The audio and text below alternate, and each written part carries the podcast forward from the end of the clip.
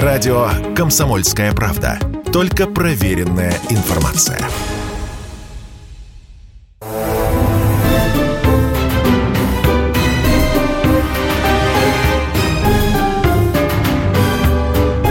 Предыстория. Мысли. Факты. Суждения. Иван Панкин и Павел Пряников, историк, журналист, основатель портала толкователь.ру. Давай поговорим о денежной реформе в СССР в 1922 году. Вот любопытно, как же большевикам удалось сделать рубль золотым, как это тогда называлось. 20, ну, это 22 год, 22 то есть год. НЭП в самом разгаре, но денежная реформа еще не проведена. Ее только задумывают. Да, денежную реформу задумывают в конце 2021 года, когда был образован Госбанк, октябрь 2021 года, и его руководителем стал Шейнман. С небольшим перерывом был главой до 29 года. Но здесь хочу сказать, что та денежная реформа, она идет и, и шла тогда полностью противоречия вот тем идеям, которые сегодня есть денежным обращением. Когда мы говорим, что вот рубль ослабнет или усилится, тогда таких мыслей не было. Мысль была одна – сделать рубль крепким, конвертируемым, для этого привязать его к золоту. И эти результаты, в общем, были ошеломляющими.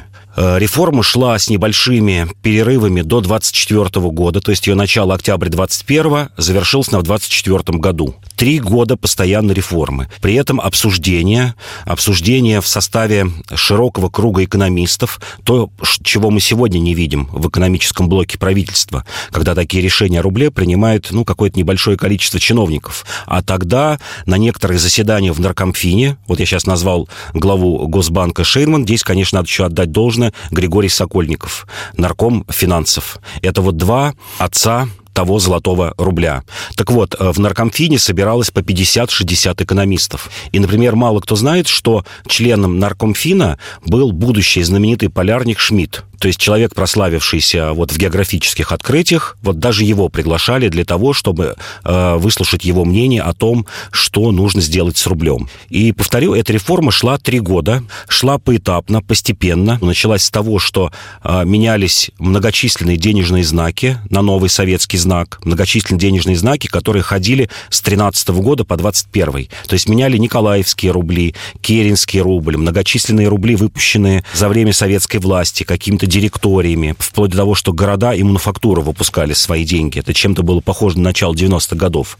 Вот это все обменивалось. Обмены совершались несколько раз на эти денежные знаки, на новые денежные знаки, на советский червонец. И окончательно это все завершилось в 24 году. И вот чтобы понимать, какая инфляция была во время военного коммунизма, я приведу вот такой пример. Один советский червонец стоил 50 а, миллиардов старых рублей. Вот представляете, какая инфляция была. А, это было, кстати, не только в Советском Союзе, Веймарская Германия тем же самым отличалась. Э, наверняка видели много таких смешных фотографий, когда человек на тачке буквально вот везет связки денег, чтобы купить буханку хлеба. Вот а, нечто... То есть это правда, что с мешками денег С мешками денег, улицам. да, с мешками денег бродили по улицам. И ничего на этот мешок купить нельзя было? Ну, купить можно было, но просто вот за буханку хлеба ты бы отдавал мешок этих денежных знаков. Итак, э, а как э, Ленин пришел к выводу, что ситуацию нужно менять? И был ли он тем человеком, который действительно вот с нуля разрабатывал эту идею. Ленин, он скорее обозначил стратегический курс новой экономической политики, НЭП, но э, денежную реформу и все финансы отдал на откуп специалистам. Вот, вот, здесь нужно отметить просто вот эту черту Ленина.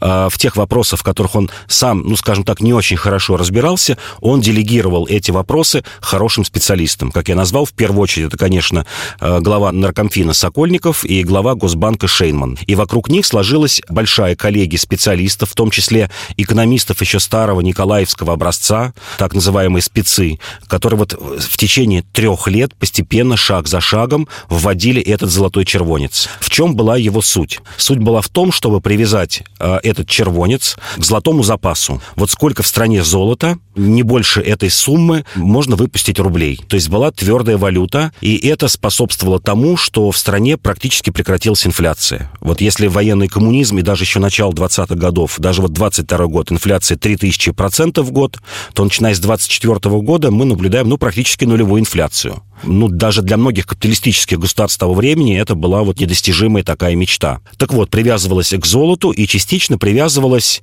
как тогда называли, к ликвидным товарам. Ну, в первую очередь, это продовольствие, это мануфактура и тому подобное. То есть смысл был в том, что выпустить рублей столько, сколько у государства есть средств, если бы вдруг, вот гипотетически представить, все люди, имеющие эти рубли, предъявили бы эти рубли государству, вот чтобы государство могло расплатиться с ними либо золотом, либо этими товарами. И была прекращена инфляция, как я э, уже говорил. Рубль стал конвертируемым. Этот рубль принимали вот напрямую, то есть конвертируемый рубль в западных странах. Э, доходило немножко, правда, до анекдотических таких ситуаций. Когда появился золотой червонец, он действительно была золотая монета, повторявшая золотой 10-рублевик э, при Николае II весом 8,6 грамма монета была, чистого золота была 7,7 грамма. И на Западе первое время не верили, что вот русские выпустили, э, Советский Союз выпустил такую золотую монету. И была даже напечатана небольшая партия Советским Союзом старых николаевских рублей – вот как ни странно, и с ними расплачивались э, за границей. Более того, была введена серебряная монета, вот знаменитые полтинники, рубли, которые до сих пор ходят среди коллекционеров, и там их переплавляют, может быть, да кто-то даже на какие-то серебряные изделия. То есть основная часть денежных знаков была обеспечена драгоценными металлами. И вот могу сказать, что сейчас э, коллекционная стоимость такого, специально посмотрел, советского червонца составляет от 150 до 200 тысяч рублей. Говорят, что Ленин очень не любил русских врачей. А что касается экономистов? Экономистов очень любил, экономистов очень любил, доверял, совершенно не вмешивался э, вот в, эти, в это обсуждение, э, считал, что вот как, какое решение вы примете, э, такое решение будет, потому я вам доверяю.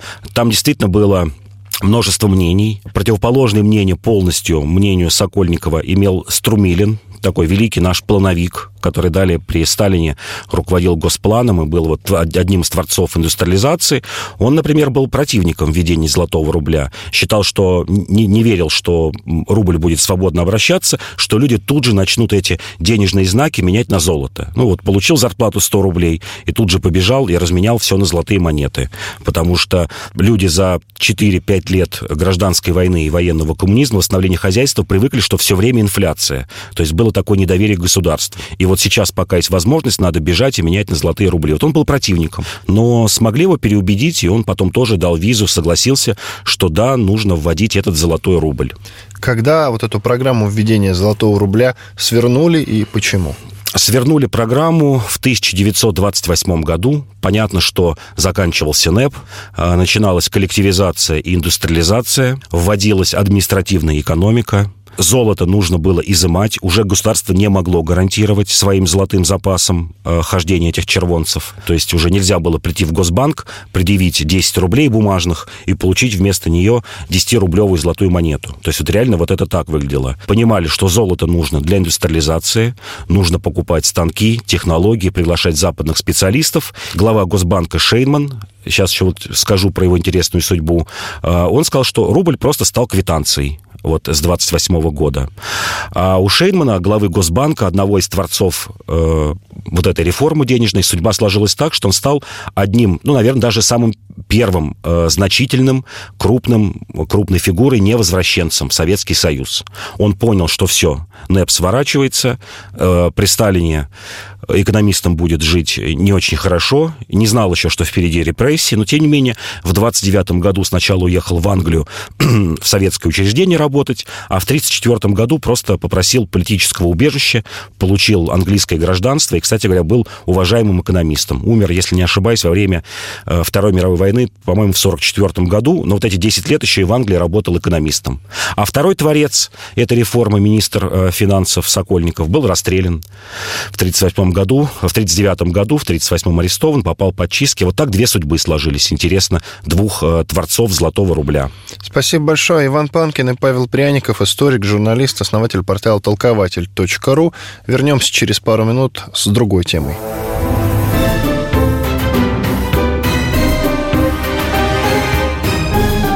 Предыстория.